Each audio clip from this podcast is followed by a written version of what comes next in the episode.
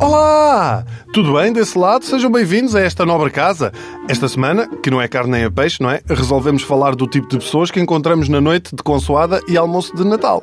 Já falámos dos mais velhos, podemos começar a falar dos mais pequenos, sobretudo aqueles que começam a perguntar: já podemos abrir prendas? Já podemos abrir prendas? Não, só à meia-noite. Mas não podemos abrir um bocadinho antes? Podes, mas são 10 da manhã.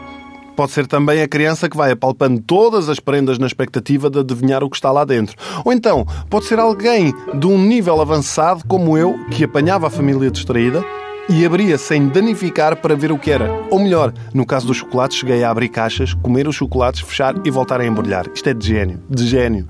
Esta criança também sofre com as expectativas, porque apalpa uma prenda a pensar que é um jogo da PlayStation e sai um DVD das Winx.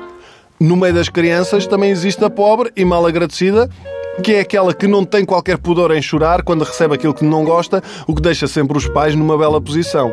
Também pode aparecer a que reage como se fosse um toxicodependente a ressacar e começa a abrir os presentes sem sequer ver o que está lá a receber e começa a só abrir, só abrir o seu chute de heroína. É só o desembrulhar e quando acaba começa mais, não há mais, eu preciso de mais, vá lá, só mais uma, a sério, é só mais uma, eu só preciso de abrir mais esta, eu não, eu não preciso de abrir, só mais esta, a sério, é a última, eu nunca mais volto a abrir para só mais é igual.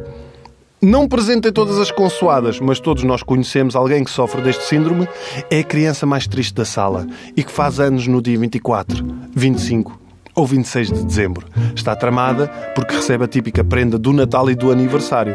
O problema é que há tias tão avarentas que só dão uma prenda e o puto faz anos para aí dia 3 de fevereiro. Pior de tudo, esta criança nem sequer tem uma festa de aniversário digna desse nome, porque primeiro está o aniversário de Jesus e todos os seus amigos da escola estão nas festas de Natal das suas famílias. Daí que o mais certo é esta criança vir a ser satânica ou ateia, uma coisa ou outra.